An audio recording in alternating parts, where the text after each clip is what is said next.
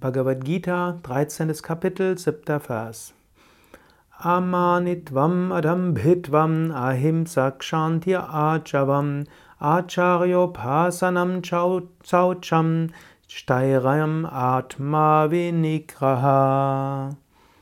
Krishna, der Lehrer, Inkarnation Gottes, spricht Demut, Bescheidenheit, Sanftmut, Nachsicht, Geradlinigkeit, Dienst für den Lehrer, Reinheit, Beständigkeit, Selbstbeherrschung, Gleichgültigkeit gegenüber den Sinnesobjekten und das Fehlen von Überheblichkeit, das Erkennen von Leid in Geburt, Tod, Alter, Krankheit und Schmerz, Nichtverhaftung, Nichtidentifikation des Selbst mit Kindern, Ehegatter, Heim und allem anderen. Und ständige Gelassenheit, gleichwohl ob das Erwünschte oder Unerwünschte eintritt, unerschütterliche Hingabe an mich, damit an Gott, durch den Yoga des Nichtgetrenntseins, Verweilen an einsamen Orten, Abneigung gegenüber der Gesellschaft von Menschen, Beständigkeit der Selbsterkenntnis und Wahrnehmung des Zieles wahren Wissens, das wird Wissen genannt, und das, was dem entgegensteht, ist Unwissenheit.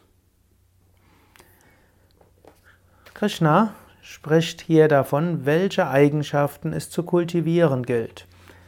Er sagte zwar vorher, hm, es gibt den Kenner des Feldes, das Selbst, Purusha, hm, welches jenseits ist von allen Eigenschaften. Und es gibt das Feld, hm, auch Prakriti, Natur genannt, Kshetra, wo all die Eigenschaften sind. Um aber zur höchsten Erkenntnis zu kommen, dazu ist es gut, die verschiedenen Eigenschaften zu kultivieren und zu entwickeln. Darüber will ich bei dem nächsten Podcast sprechen, über die verschiedenen Eigenschaften und wie du sie vielleicht entwickeln kannst.